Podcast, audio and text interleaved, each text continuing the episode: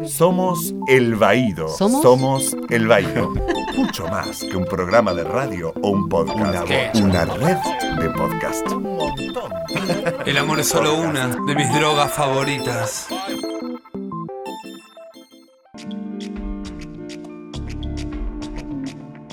Hola, buenas tardes, buenos días, buenas noches, depende cuando nos estés escuchando. Soy Gustavo Pecoraro desde Madrid y este es un nuevo El Baído podcast especial desde la Tierra Ibérica y hoy una entrevista que hace rato que quería hacer. Eh, la conozco, sé de su carrera militante, pero además de su generosidad. Ella es eh, Carmen García de Melo, presidenta de Cogan. Buscanos en tu aplicación favorita, Spotify, Apple Podcasts, Google Podcasts como arroba el Baído. Dale, buscanos en Spotify, Apple Podcasts, Google Podcasts, en tu... Dale, buscanos en Spotify, Apple Podcasts, Google Podcasts o en tu aplicación favorita como arroba el Baído. Hola, Carmen, ¿cómo estás? Bien, buenas tardes, creo. Depende cuando nos, Depende nos escuche. cuando nos escuche la gente, evidentemente. Bueno, Bueno. so- soy Merlo, pero bueno, como el barrio de... De Merlo. Sí, Merlo, como el barrio de allí de Buenos Aires, ¿vale? Eh, Bueno, Mira, que, que- que estás muy puesta con, con el tema de Buenos Aires. Conoces bastante. ¿Tenés alguna raíz por ahí? no, Buenos Aires no tengo ninguna raíz, tengo Mar del Plata. En Mar del Plata. Bueno, ¿y qué te conoces Mar del Plata? Conozco Mar del Plata y Buenos Aires, es lo que conozco, no conozco más cosas de la Argentina. ¿Y te gusta? Eh, sí, me gustó mucho Mar del Plata y me gustó también mucho Buenos Aires. Toda la zona el centro y demás, monumental, bueno, típico. Típica gran ciudad. Sí, Bueno, bueno para, que nos cono- para que te conozca un poco eh, nuestra audiencia, porque si bien venimos cubriendo distintos orgullos y bueno, hacemos cobertura gráfica y muchas veces te nombramos eh, con una fotografía, eh, creo que es un momento lindo como para, para conocerte un poco más, para que tu voz llegue a las personas que escuchan el Baído, que son mayoritariamente personas LGTBI y feministas. Em, ¿Cuándo Carmen se acerca al activismo y por qué? pues Carmen se acerca al activismo porque Carmen eh, a lo largo de toda su vida, como la mayor parte de las personas LGTB, sobre todo mm, de cierta edad, yo tengo 59 años, pues eh, nos ha costado mucho salir, mucho salir del armario. A mí en concreto me costó 54 años de mi vida, o sea que prácticamente voy a estar casi toda la vida he dentro del armario. Entonces, bueno, eh, es verdad que, lo he intentado, que he intentado salir en otras ocasiones, en otras épocas, pero la forma que yo veía que iba a salir, pues no me merecía la pena, porque yo lo estuve viendo a ver si podía hacerlo en los años 80 y lo único que vi era, bueno, pues eh, prostitución, espectáculo y acabar pues o- con el SIDA, que entonces eh, moría un montón de gente, eh, detenida cada dos por tres, en fin, una vida muy precaria. Entonces yo había estudiado, había hecho enfermería y no quería, no quería pagar ese precio, entonces pues ahí me quedé otra vez en el armario. Entonces otras veces he, he intentado hacerlo, he tenido, estuve también hormonándome en el año 2000 durante dos años en mi matrimonio. O sea que era un paso para adelante, dos pasos para atrás toda mi vida ha sido. Entonces Carmen eh, llegó un momento en su vida en que pide ayuda y pide ayuda y, no sabe dónde pedirla y la pide a Kogan, eh, a, la asocia- a la asociación Kogan, que es la que ahora mismo soy presidente. Y entonces pues me la dan, me dan una cita con un psicólogo y después de ocho meses de estar con el psicólogo decido ser yo y tirar para adelante. Sabía que iba a pagar un precio, lo he pagado. Y bueno, a raíz de eso, pues eh, de estar en la asociación, yo soy abogada y soy enfermera, pensé que podía ayudar dentro de mis conocimientos a, a otras personas y me puse a hacerlo. Entonces, bueno, pues eh, empezamos a reivindicar cosas de el cumplimiento de las leyes aquí en la Comunidad de Madrid que no se cumplían y siguen sin cumplirse, básicamente. Y, y bueno, pues de la noche a la mañana me metí, me metí en el activismo sin, sin, sin yo quererlo prácticamente, no sé, era un- fue, fue de repente, no, no, no lo pensé tampoco. Simplemente vine aquí, me ayudaron, aquí encontré una casa, una familia, de la familia que perdí, de las dos familias que perdí, mis hermanos, mis padres y mis, mis hijos. Y aquí le encontré. Dijiste algo, bueno, creo que muy profundo, sin- que estuviste 54 años en un armario, aunque intentando de alguna manera tu devenir como mujer trans, em, que pagaste un precio. Eh, ¿Te arrepentiste de estar, de haberte quedado en el armario 54 años? No lo sé. Si No- pudieras cambiar de alguna manera. Yo si, si hubiera si hubiera podido cambiar sí, pero yo soy consciente de que las circunstancias en aquella época, estamos hablando de los años 80 en España, cuando a mí me tocó vivir, yo, yo siempre le digo a la gente que, que es muy importante la época en la que nos toca vivir, porque no es lo mismo vivir en una época que vivir en otra. Por eso es lo que te decía.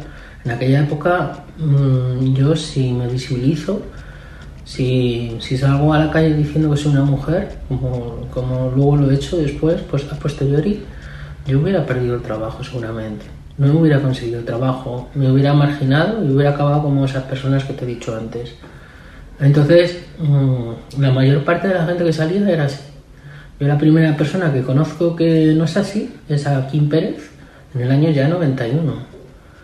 En el año 91 yo había decidido casarme, me enamoré de una mujer, en- de una amiga en, en Reino Unido. Yo, yo me fui a Reino Unido para ver si, porque, para ver si podía salir del armario, porque cuando yo voy a Barcelona a finales de los 80 veo lo que, lo que te he contado antes y veo que las únicas salidas son esas y que yo no pago ese precio, no me merece la pena, que no, mm, era un poco, era muy fuerte aquello, yo vi, estuve viviendo con ellas ahí en Barcelona unos días y la verdad es que me echó para atrás.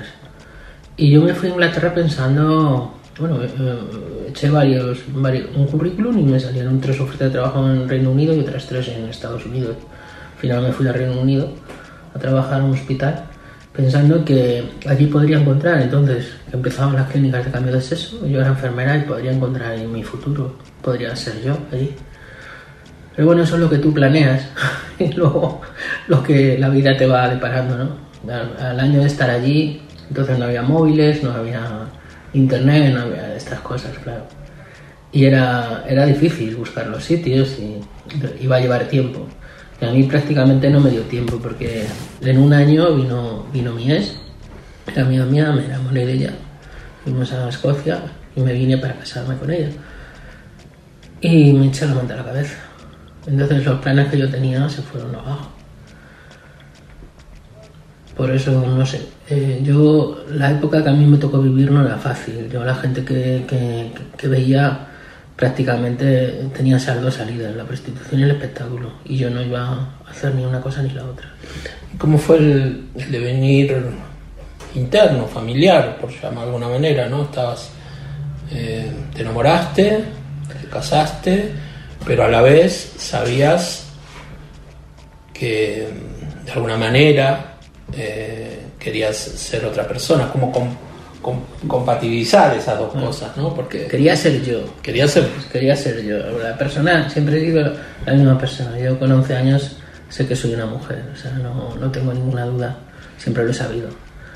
Lo único que con el tiempo a mí me han llamado travesti en los años 80, después transexual y ahora soy trans. Mañana no sé lo que voy a ser, pero yo siempre he sido una mujer y lo sé desde que tengo conciencia, o sea, desde los 11 años prácticamente lo sé. No, antes pues jugaba con 4 años, pero no, la verdad es que te reprimían y demás, te decían que eso no estaba bien, porque me ponía la ropa de mi hermana, jugábamos a ciertas cosas y demás. Pero bueno, con 11 años yo sé que soy lo que soy. Entonces, no lo sé. Yo eh, sí- lo que sí sé es que he tenido una vida de represión hacia mí misma, que he, vivido el sentimiento ese de culpa, que, que yo creo que vivimos muchas personas en LGTB, ¿sí? Eh, porque parece ser que, lo, que, seamos diferentes a otras personas, a la mayoría, pues nos hace ser culpables de, de algo que no, que no somos culpables, sino simplemente somos lo que somos y ya está. Y bueno, pues eso la verdad es que a mí me ha marcado mucho a lo largo de todo este tiempo y no he podido salir antes. Yo no he podido salir antes. No he podido salir antes de los 54 años. Y yo creía muchas veces que me iba a morir sin, sin salir. Igual está bueno como lo que estás contando porque queda claro la diferencia entre una identidad de género y después la orientación sexual de las personas. Ah, ¿no? Sí, sí, sí. Eh, todo el tiempo venís hablando de tu ex mujer, tu, tu novia, o sea, y sos una mujer trans, sos una persona trans. Sí, pero bueno, yo soy bisexual y Ah, eso eso. también lo sé, o sea, yo sé que soy una chica desde los 11 años y para colmo a los 11 años a mí me meten en un internado de chicos y a mí hay algunos chavales que están buenos y me doy cuenta que también me gustan los chicos, no solo las chicas. Entonces yo siempre, eh, yo me enamoré de un chico también. Eh, lo que pasa es que yo no quería tener una relación chico-chico, porque yo era una chica. Y, bueno, pues eh, esta persona, que la conocí en el año 84 además, sabe, mm, sabe lo mío, cuando vi- vive en Berlín, está casado por segunda vez. Y, sabe perfectamente todo, sabe que yo me enamoré de él y tal. Y cuando viene aquí, pues, pues muchas veces nos tomamos alguna que otra botella de vino y cenamos juntos. Seguimos siendo amigos. Y luego también me he enamorado de- de alguna que otra chica también, claro, evidentemente. Pero bueno, porque es que yo, eh, la- una cosa es la orientación y otra cosa es... A mí me decían hace poco que escribí en, en un libro de, sobre bisexualidad, dice, es que no mencionas a la gente no binaria. Pero es que cuando yo... Digo, la gente no binaria la he conocido ahora, prácticamente, cuando he salido del armario. Antes, pues si habían personas no binarias, pues no lo decían. O sea, que tampoco... No sé si me hubiera podido enamorar de una persona no binaria yo no tengo ningún problema. O sea, yo, a mí, yo siempre digo que a mí lo que hay entre las piernas no, no me mueve, me mueve lo que hay en la cabeza, me mueve lo que hay en la persona y soy capaz de amar a una persona no solamente por sus genitales, sino también por otras cosas. Para mí eso es más fuerte y, y, me y- y no me atrae tanto la genitalidad, sino que me atraen otras, otras cosas. Entonces, bueno, pues siempre lo he dicho también. Mm, Me gustaría que, que que nos cuentes, ¿no? Cómo eh, esta salida del armario ya con muchos años en el laburo, en el trabajo, perdón, eh, muchos años con una familia. em, ¿qué, cosas, eh, ¿Qué cosas fueron más sencillas y qué cosas fueron un poco más difíciles? Yo creo que no fue nada sencillo. No fue nada sencillo porque estuve ocho meses viendo a qué lo que iba a hacer con mi vida. No me había atrevido a los 54 años. Lo que sí es verdad es que me llevó a tal punto esos 54 años de, de sufrimiento que yo lo que quería era irme de aquí, dejar de sufrir, es decir, pensé en suicidarme. Por eso pedí ayuda. Y no fue fácil. Mm, quizás lo más fácil fue decirlo. El día que vine aquí a, a y, y le dije al psicólogo lo que me ha pasado, yo creía que me iba a costar más.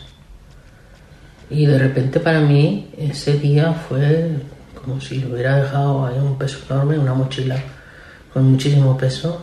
Se la dejé ahí en el despacho y me fui, vamos, casi flotando. Lo que me parecía difícil de decirlo, sin embargo, me fue fácil.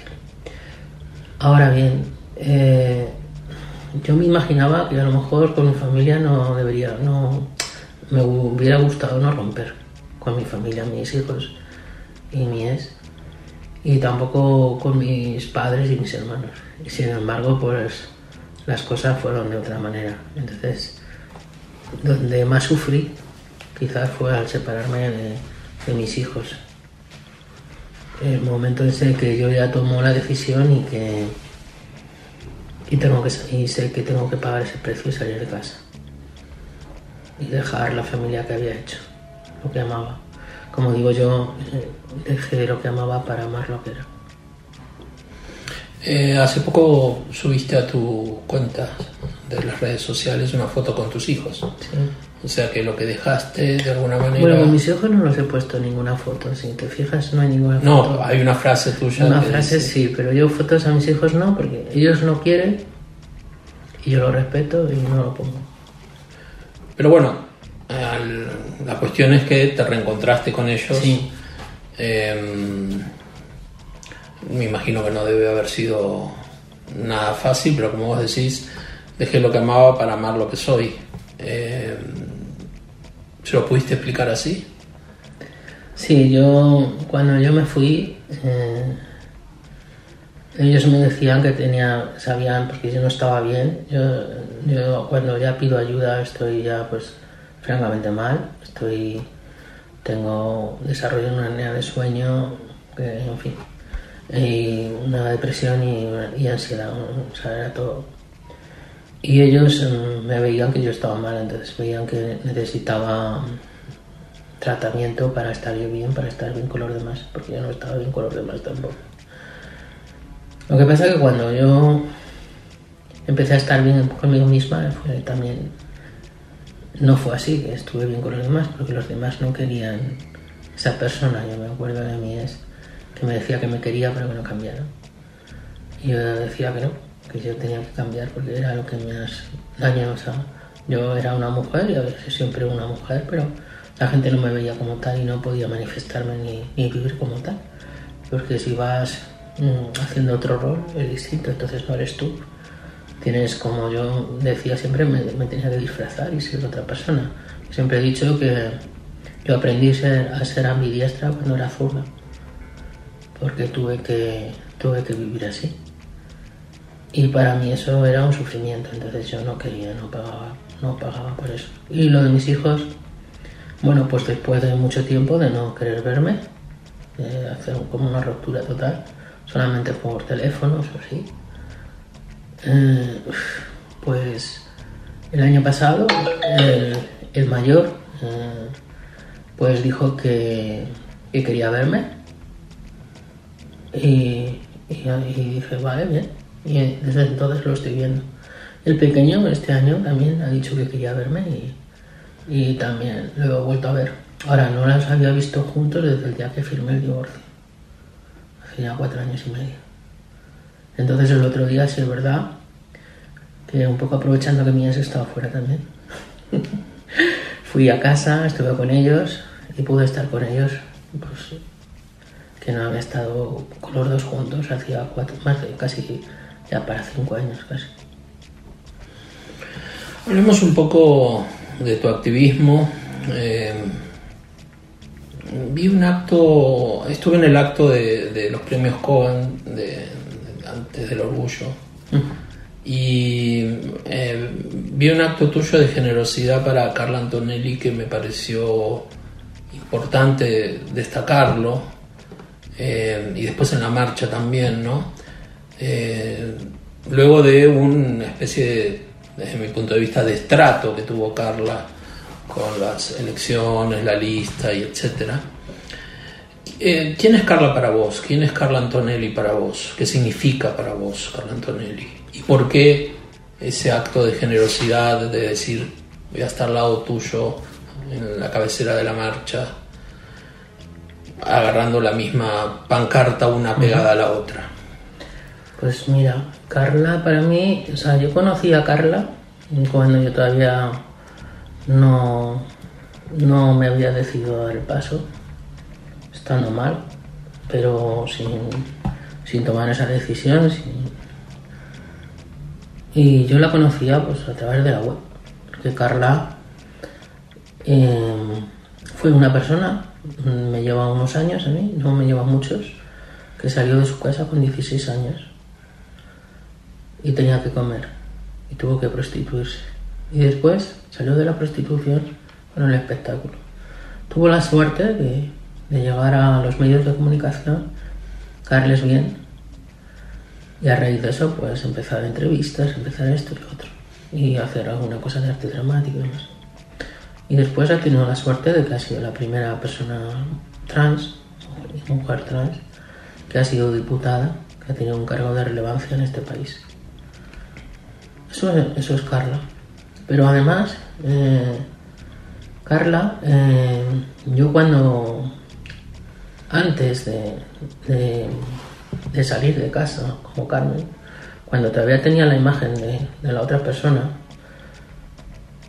eh, yo empiezo a est- a estar en COA, en el grupo de Trascoa, y, y empiezo a, a plantearme qué, qué cojones pasa aquí, que hay dos leyes en Madrid que no, que no se están cumpliendo. Y, y llamo a las asociaciones y les digo, oye, ¿estáis haciendo algo con esto? Sí, sí, ya nos hemos reunido una vez. Se reunieron para tomar unas cañas y no se volvieron a reunir. Entonces yo pues pedí ayuda, pedí, vamos, cita o que me vieran de distintos partidos políticos en la Asamblea de Madrid. Y la única persona que me vio fue Carla. Lo pedí a todos los partidos en la Asamblea. Y la única que dijo sí fue Carla. Le conté lo que tenía pensado y le pareció una idea muy buena y me dijo sí, pero no lo hagas a nivel individual, lo hacemos en grupo, tú consigues gente de, de y yo os apoyo. Y estuvimos un año pidiendo el cumplimiento de las leyes. Estuvimos un año reclamando la tarjeta sanitaria. Cuando íbamos, iba a la Consejería de Sanidad, me conocían ya de sobra, no querían que fuera. Y gracias al apoyo de las familias, de aquí, de Coan, de los padres, de los menores y de las personas trans que había, pues hicimos un montón de cosas y llegamos hasta el defensor del pueblo que nos dio la razón, al Consejo de Transparencia, que nos tuvieron que dar información que no querían darnos, o sea, y Carla estaba ahí, Carla siempre estuvo ahí. Entonces Carla es una persona que es trans, que independientemente de que esté en un partido político, ella sabe lo que es, sabe lo que perfectamente lo que lo que lo que pasa en las personas trans, porque ella lo ha pasado, ha pasado todo lo peor que yo no fui capaz de pasar en mi juventud. Y para mí Carla pues es una persona que es coherente consigo misma y yo también he sido confidente algunas veces. Mm, Nos hemos llamado por la noche y me contaba su vida y yo le contaba la mía. Entonces, bueno, pues para mí Carla es una amiga también. Es todo eso y una amiga. Carmen, eh, la exposición eh, como persona trans en el trabajo, en la familia, es una cosa. Eh, ¿Cómo es la exposición ante los medios de prensa, ante la responsabilidad de ser presidenta de Kogan, ante las obligaciones y los deberes que lleva eso, y también ante todo este movimiento que hay de eh, correr peligro por ser una persona LGTBI visible en una ciudad en un país, en un mundo donde la violencia y los crímenes de odio hacia nuestro colectivo cada vez avanzan más. ¿Cómo te, cómo te mueves en, ese, en esa situación? Pues mira, yo a raíz de, empezar a moverme pues, y ser activista sin pretenderlo, simplemente porque quería ayudar a otras personas a hacer escritos para los registros civiles o en eh, compartir mi conocimiento con, la gente y, y poder ayudarles en alguna cosa. Pues mm, no sé por qué, pero me vi envuelta en, de repente me, me metí tanto que no, no, no fui consciente tampoco de dónde me estaba metiendo, ni cómo, ni de qué manera. Y llegó un momento que me pidieron que fuera la presidenta. No sé si fue el- el- eso que dicen, ¿no? De que tienes que estar en el lugar adecuado, la, la persona adecuada y tal. El caso es que, bueno, pues yo, cuando, yo digo que sí, a ser presidenta, siempre y cuando pues el que había antes de presidente, que era Jesús, antes que yo, estuviera de vicepresidente y me ayudara un poco porque yo venía, o sea, yo hacía poco que me había visibilizado, yo no conocía casi nada de todo esto. Entonces eh, iba a necesitar ayuda, porque esto me venía muy grande. Y me dijo que sí y me lancé a la piscina. El problema es que luego pues Jesús se puso mal y no me pudo ayudar. Entonces, bueno, pues eh, la verdad no sé si, bueno, pues he intentado con ayuda de, otras personas, pues eh, estar al día, que era mucho, para una persona que prácticamente el primer orgullo que yo hago es el de World Pride en el 2017. Además que me toca hacerlo al lado de Jordi Petit. Que también, o sea, es que han sido una serie de cosas que, que, yo no lo he buscado, pero que, no sé, he estado en los sitios donde no sé si tenía que estar ahí en esos sitios o no, y acabé donde he acabado. Lo que sí es cierto es que eh, una vez que eres presidenta de Kogan, dejas un poco de ser Carmen. Y dejas un poco de ser Carmen porque me pasó una vez, estaba comiendo y de repente estoy comiendo y viendo la tele, en días era la sexta, en las noticias, y, veo, y me veo a mí un Twitter mío. entonces comprendí que lo que, lo que dijera Carmen era lo que decía la presidenta de Kogan y por ende Kogan. Entonces, eh, bueno, pues Carmen no es, no, o sea, piensa muchas cosas, a lo mejor que siendo la presidenta de Kogan tiene que hacer otras. Y, bueno, pues eh, piensas en la responsabilidad que tienes detrás, toda la gente que hay detrás de ti, y que cuando dices algo, no lo está diciendo Carmen, lo está diciendo la presidenta. La presidenta de Kogan, exactamente. Por eso te decía lo de las responsabilidades y también las obligaciones, ¿no? Hablar en nombre de un sector colectivo, de una organización que nada más y nada menos co-coordina o co-convoca la marcha estatal, em, siendo una mujer trans, teniendo tu vida, tu vida también, que ¿viste? el activismo no es solo este, activismo. Em, el día a día, la responsabilidad, ¿no? Eh, ¿Sentís que hay sentís que hay acompañamiento de lo que sería la comunidad LGTBI no binaria de España o es el activismo es una cosa más chica, como más a ver, yo cuando, cuando empiezo a ir a los grupos, que empiezas a ir, pues cuando sales del armario, más que nada por como autoapoyo, ¿no? Un poco de conocer gente como tú, ¿no? Que te pueda entender, que te pueda ayudar a ir al día a día y demás. Yo veo que hay varias asociaciones y que a lo mejor sí, el objetivo tendría que ser común, pero hay muchos intereses. Entonces esos intereses lo que hacen muchas veces es que torpedean el objetivo. Y eso lo vi desde el primer día. El primer día que me tocó ir. Eh, yo al principio estaba aquí en Kogan y estaba en Transexualia, los dos sitios a la vez y bueno, pues eh, iba viendo que había otras asociaciones, que había otras cosas con, la gente, que, sí, que a lo mejor pedíamos lo mismo, pero no de la misma manera. Y que a unos se les hacía más caso y a otros menos. Y que había cierta desunión, es. Eso yo lo vi. A mí eso me daba mucha rabia porque. Porque si estamos unidos en las cosas conseguiremos más, ¿no? Si estamos desunidos, pues se consigue menos, tienes menos, tienen menos presión. Porque al fin y al cabo los políticos mm, hacen caso a, la presión, al voto, a lo, al, a lo que dicen los medios, en fin. Entonces, eh, a mí eso me, me disgustaba mucho. Y yo me quedé en Kogan porque, porque vi que era, bueno, pues aquí había más participación, me pareció, de lo que yo vi y, era más democrático. Es, verdad que eh, eh, eso lo vi, entonces y cuando, cuando eres presidenta lo ves de otra manera. No, cuando, cuando estás en la base, te pilla todo aquello muy lejos, se ve de una manera y cuando tú estás de presidenta se ve de otra. Eh, nosotros en, la Junta somos cinco personas voluntarias, o no, cinco no, perdón, somos nueve y no, o sea, dedicamos nuestro tiempo, nuestro, nuestro esfuerzo y nuestras ganas a, que esto salga adelante, ¿no? De alguna manera. Y muchas veces no lo he reconocido. Dentro de, incluso de tu asociación y dentro de otras asociaciones, porque parece que luchamos contra unas contra otras para ver eh, quién tiene más, eh, o sea, no sé, para, para salir en la foto, para que como esto lo he hecho yo, no lo has hecho tú, en fin, colgarse las medallas, etc.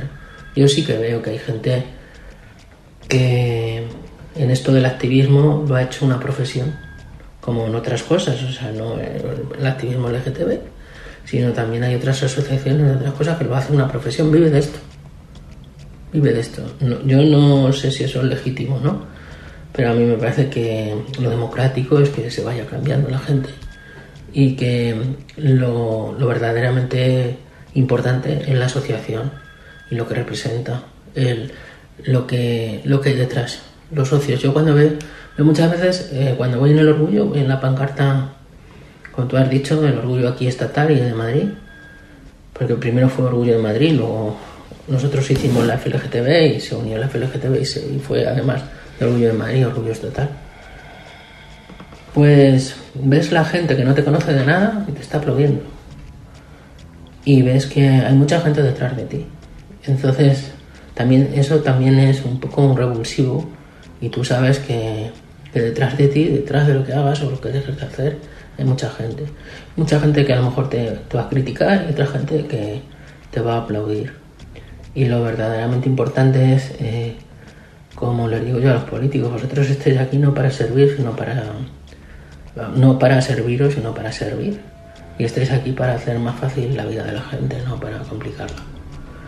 Y un poco nosotros en las, en las asociaciones, cuando tú estás en un cargo directivo y demás, para mí es muy, muy importante saber que somos una pieza más del engranaje, que estamos aquí ahora y mañana habrá otras personas y que lo importante es la asociación y no somos nosotros.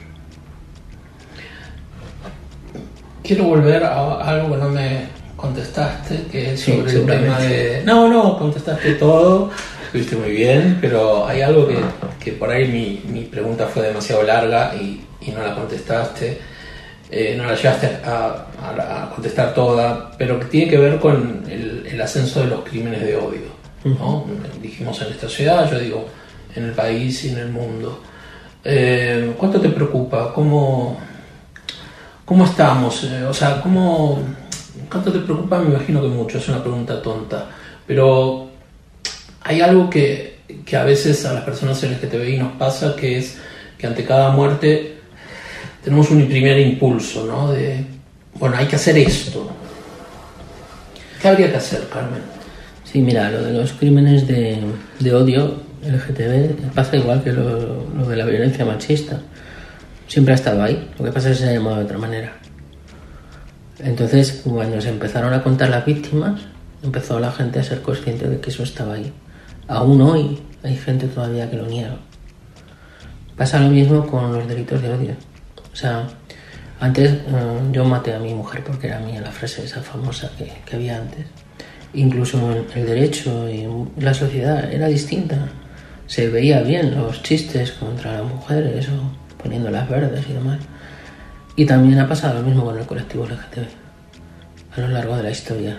Yo, ahora mismo tú pones de cuando yo era joven los chistes que había en la televisión y eran de mariquitas y eran de no sé qué, se burlaban y tal. Era se, hacía mucha bufa de eso.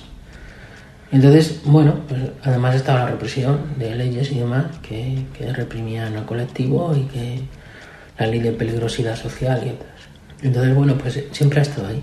Es que es una cosa que siempre ha estado, que no nos hemos dado cuenta, lo que pasa es que ahora hemos empezado a visibilizar lo que, lo que hay y le ponemos nombre a las cosas, porque antes no se lo, no se lo poníamos.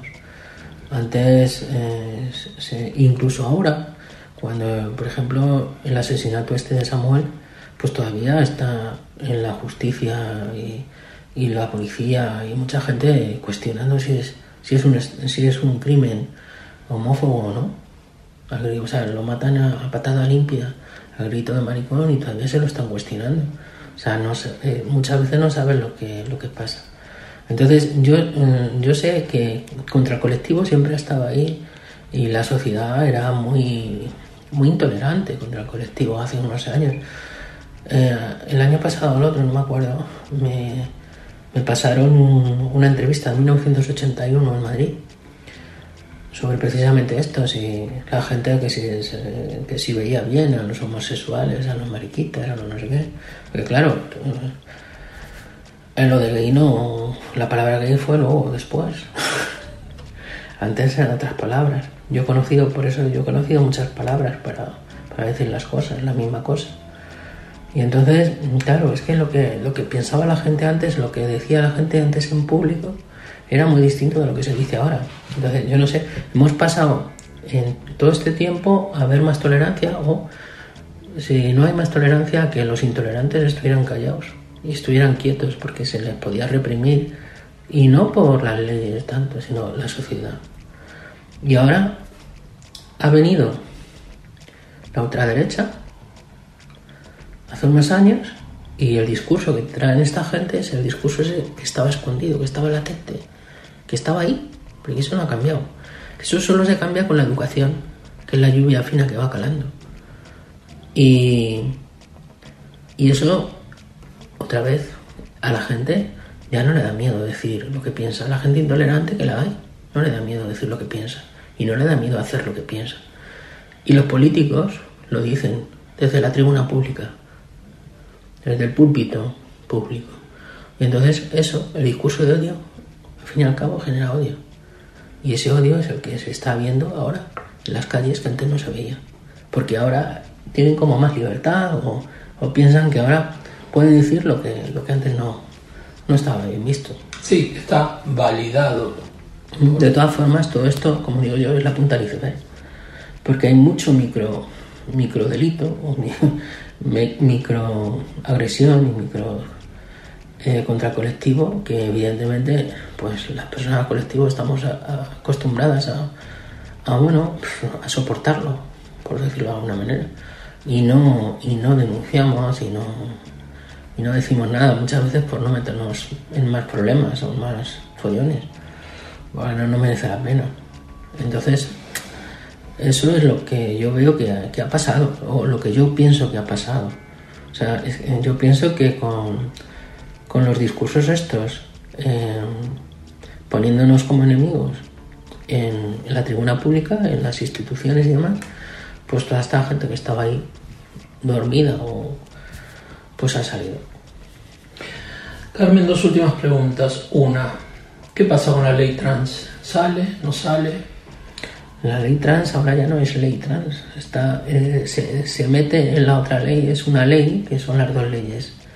Si bien eh, es un calco prácticamente de la otra, aunque no tiene la, no tiene, le faltan algunas cosas. O sea que el proyecto que presentó el, el gobierno no es el que presentó el Ministerio de Igualdad, difieren varias cosas y se queda, se queda fuera los inmigrantes y se quedan fuera los no menores se, quedan dentro. Lo que pasa que el tema de los menores ahora si quieres hablamos pero los menores están están de una manera que a lo mejor que a otras personas les gustaría que estuvieran de otras pero están están reconocidos que antes no estaban y lo que no están son los inmigrantes y los y las personas no binarias.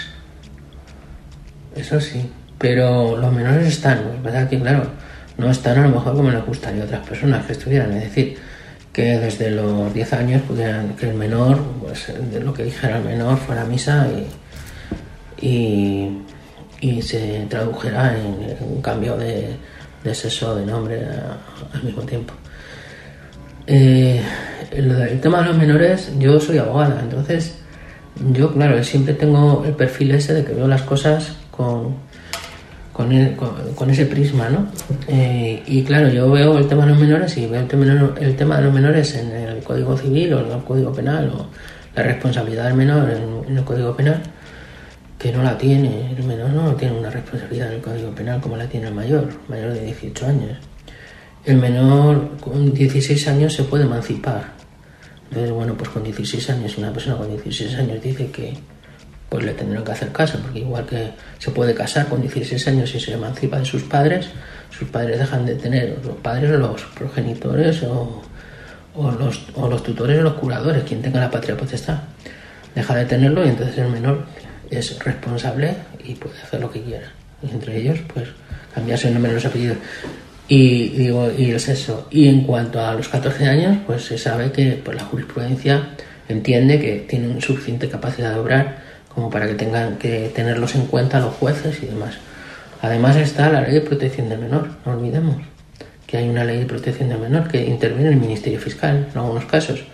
Y puede haber casos donde los padres un progenitor y otro no estén de acuerdo en tomar la resolución que se tome, con lo cual se tienen que decidir sobre el menor, con lo cual pues eso tiene que ir a un juicio y se, tiene que estimar lo que diga uno, lo que diga otro y tendrá que verse también lo que diga el Ministerio Fiscal, que es el que pone el Estado eh, para, para que interceda a ver por el interés del menor. O sea, eh, lo del menor es más complicado de lo que nos parece. Eh, Voy a contrapreguntar sobre esto porque... una Ahora cosas- bien, lo del menor, una Sí. cosa es que se cambie el nombre y el sexo, o que se pueda cambiar solo el nombre y esperemos a que se cambie el sexo más tarde. Y otra cosa es toda la documentación administrativa que tiene eh, mientras está, claro, porque si no lo estamos condenando durante toda su infancia y adolescencia a que tenga un, un nombre que no es el nombre sentido que- con, con el que se identifica Ya, esa pero persona. pensaba, pensaba en esto de vos desde los 11 años sabías quién eras. Sí. Eh, y una cosa que me impresionó mucho fue la, la gran columna de Crisálidas, con tantas familias y tantos niños. De Crisálidas y familias transformantes. Coban. Bueno, también, eh, pero me impresionó mucho, me emocionó mucho.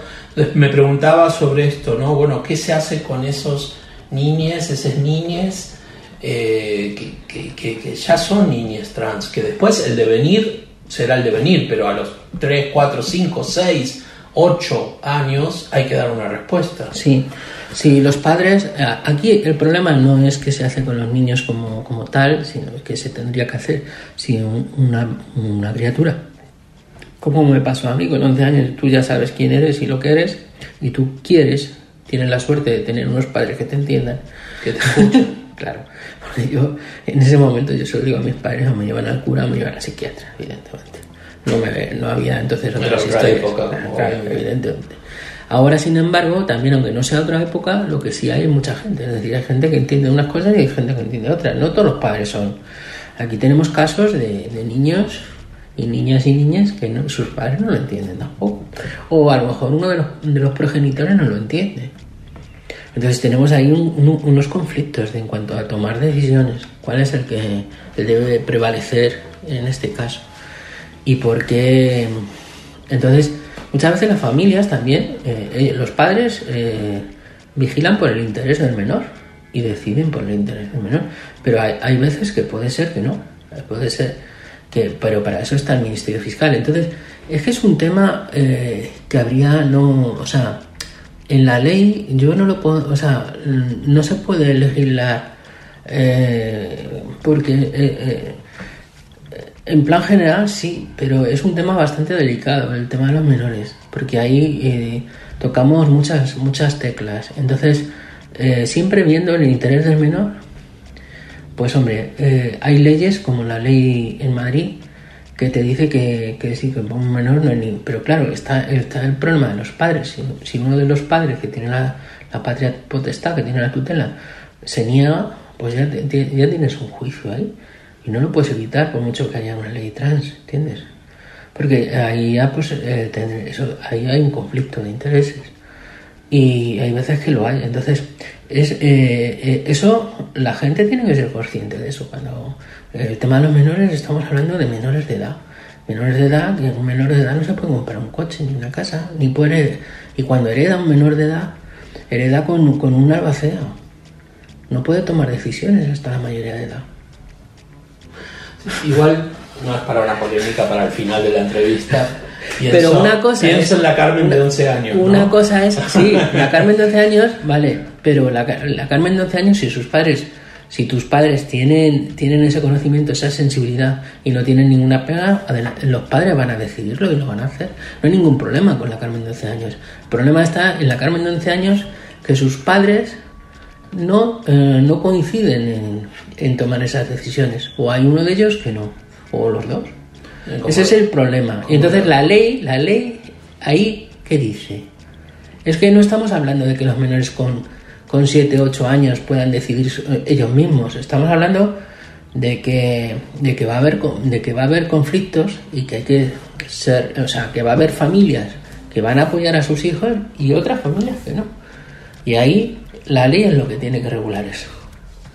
Y la educación, ¿no? Como vos decías vos, con la educación, con, con, con, con la educación tan importante. Por eso la ultraderecha ataca la educación, ¿no? Hombre, claro, sabe dónde, sabe dónde tiene que atacar, evidentemente. Por eso la, la ultraderecha siempre, mm, cuando tú vas a, a hablar sobre la igualdad de género, vas a hablar sobre lo- el derecho de ser del colectivo LGTB, de todas las personas LGTB, cuando vas a hablar de todas estas cosas que son derechos humanos al fin y al cabo, ellos no lo quieren.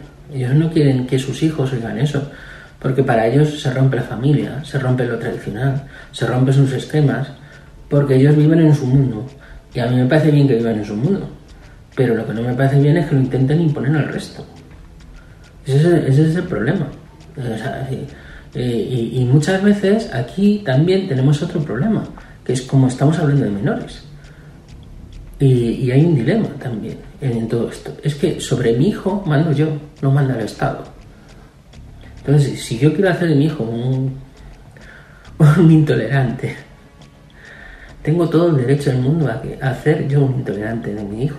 Y no me puede decir el Estado qué que, que debo de hacer sobre, eh, qué tengo que hacer sobre mi hijo. Y ese es un problema que toda esta gente eh, de extrema derecha principalmente, pues no, ellos quieren tener lo suyo e imponer lo suyo al resto.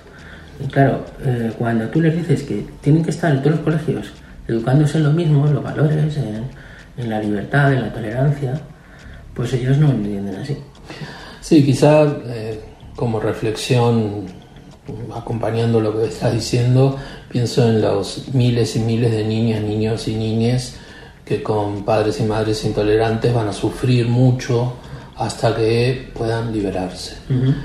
Última pregunta, Carmen, así ya no te robo más tiempo. Dijiste hace un, hace un rato en la entrevista que, que vos estás acá como presidenta hoy, este es tu rol, Sí. y que más adelante Estaré estaré- sí. Pero también importante de que va a haber otras u otros u otros que estén en tu cargo. Em, ¿Qué tenés ganas de hacer después? Pues mira, tengo ganas de regularizar mi vida, tener una, una relación estable, me gustaría poder volver a... Ya he perdido dos familias, por poder volver a recuperar a mis hijos y, y quizás, ¿por qué no?, poder tener una pareja. Y, y luego, en cuanto al colectivo, pues eh, yo siempre he pensado, soy, que sigo siendo abogada, sigo, sigo, y, sigo pudiendo hacer lo mismo que hacía antes de ser presidenta y mientras ellos quieran y, y yo pueda, pues lo seguiré haciendo. Muchísimas gracias, Carmen García de Merlo, presidenta de Cogan, eh, en esta entrevista para el Baído.